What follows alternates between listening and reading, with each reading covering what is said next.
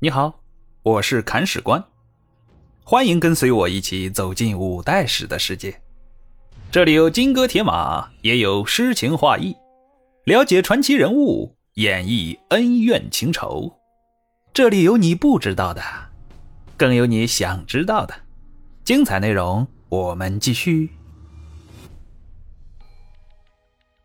第三十一章：全才与专才的较量。上回说到啊，朱温出兵淮南，半路被石普给拦住了。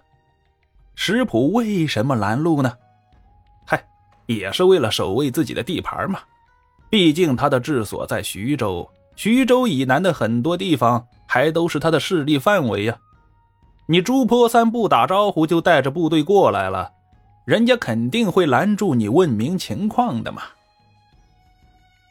我们说，在五代十国这段历史中啊，拦路的人一般都没有好果子吃。更可悲的是，石普拦截的对象是朱温。朱温与李克用不同啊，你得罪了李克用，然后赔个不是，喊一声大哥，他还能罩着你。可你得罪了朱温，那可就不一样了。他会很认真的一笔一划的教你死字是怎么写的。朱温要对石普用兵了，他一如既往的派出了自己的头号大将朱桢，和朱桢一起出征的还有另外一个人，他叫李唐斌。李唐斌是什么人呢？如果给朱温手下的大将们排个位次的话，像之后大名鼎鼎的葛从周了、庞师古了、张归厚、张归霸兄弟了、霍存了、杨师厚了，这些人呢，都只能排到第二梯队里去。而第一梯队里只有两个人，那就是朱桢和李唐斌。我们说朱桢和李唐斌两个人各有千秋，李唐斌冲锋陷阵第一，这方面他是超过朱桢的。而朱桢的可贵之处在于他很全面，他懂得征兵和练兵，还擅长选将与用将，而像运筹帷幄、战场拼杀这些技能啊，他也都比较精通。所以说，朱桢是全才。李唐斌是专才，这两个人像黄金搭档一样，在战场上配合的天衣无缝，为朱温的霸业立下了汗马功劳啊。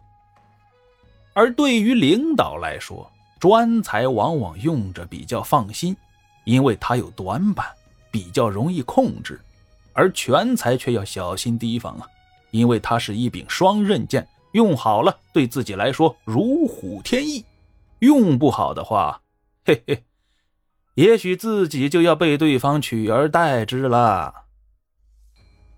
而作为领导者的朱温是个多疑的人，他最擅长的一项技能就是驭人之术。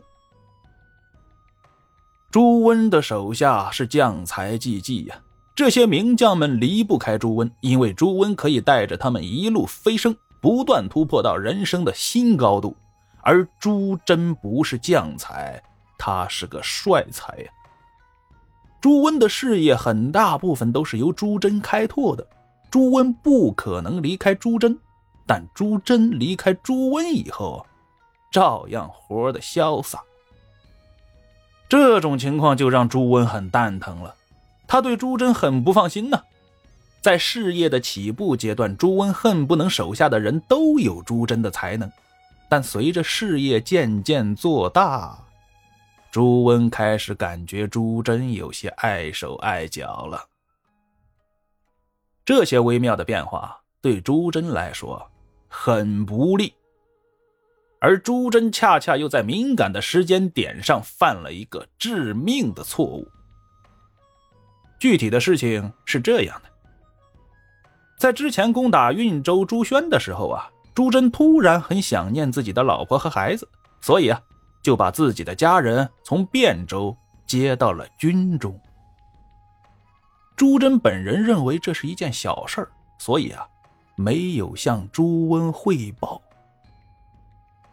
但朱温认为这是一件大事儿啊，他有自己的考量，因为把武将的家人留在汴州是一种福利，同时也是一种牵制啊。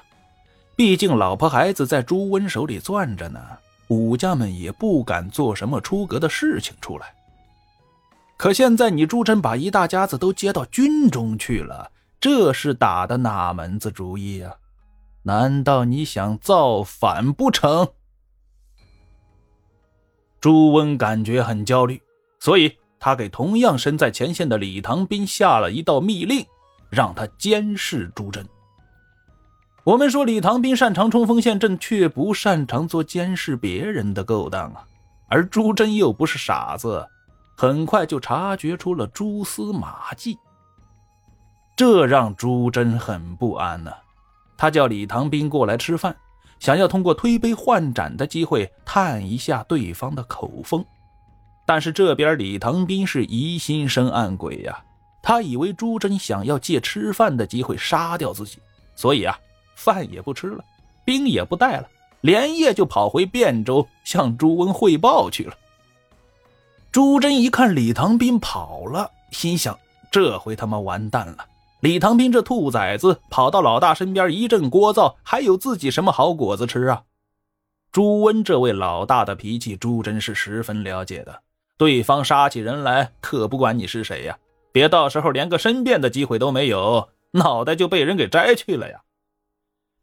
想通了这一节，朱桢二话不说，骑上马就去追李唐斌。于是。出现了下面这一个惊人的场景：前线军队的一二把手都不管手下军队的死活了，他们以汴州为目的地，开展了一场你追我赶的赛马活动。两人先后赶回汴州，出现在了朱温面前。李唐斌一到，朱温一拍大腿：“我勒个去！”心想：这回完了，朱神可能是真的反了呀。而朱桢随后赶到，嘿，朱温老脸一红，心想：这可怎么办呢？我怀疑人家朱桢造反，结果人家回来讨公道来了，我该怎么办？我该怎么办呢？朱温的办法是打死也不承认派人监视朱桢的事儿啊！他把责任全部推到了李唐斌身上，然后做出一副恨铁不成钢的样子，说道：“哎，你们两个是我的左肩右膀。”怎么能够在打仗的关键时候闹矛盾呢？现在打仗要紧，我也不责罚你们脱岗的事儿了，赶快都给我滚回前线去，别在我这里碍眼。然后脸皮没有朱温厚的朱桢就带着李唐斌回前线去了。这件事儿啊，虽然表面上平息了，但却在朱桢和李唐斌之间埋了一颗雷，两人之间的关系瞬间降至了冰点。在今后的日子里啊，两个人都开始看对方不顺眼。朱桢认为李唐斌背后捅刀子不仗义，李唐斌感觉朱桢给自己穿小鞋很憋屈，然后两个人开始冷战。而这样的局面是朱温喜闻乐见的，有了李唐斌制衡朱桢，朱温感觉放心不少啊，所以他继续维持着朱李二将的搭档配置。并希望两人能够在斗争中求团结，为自己开辟出一片大大的江山出来。然而，朱温的如意算盘最终还是落空了。情势在汴州兵征讨石浦的时候急转直下，朱桢把李唐斌给杀了。欲知后事如何，且听下回分解。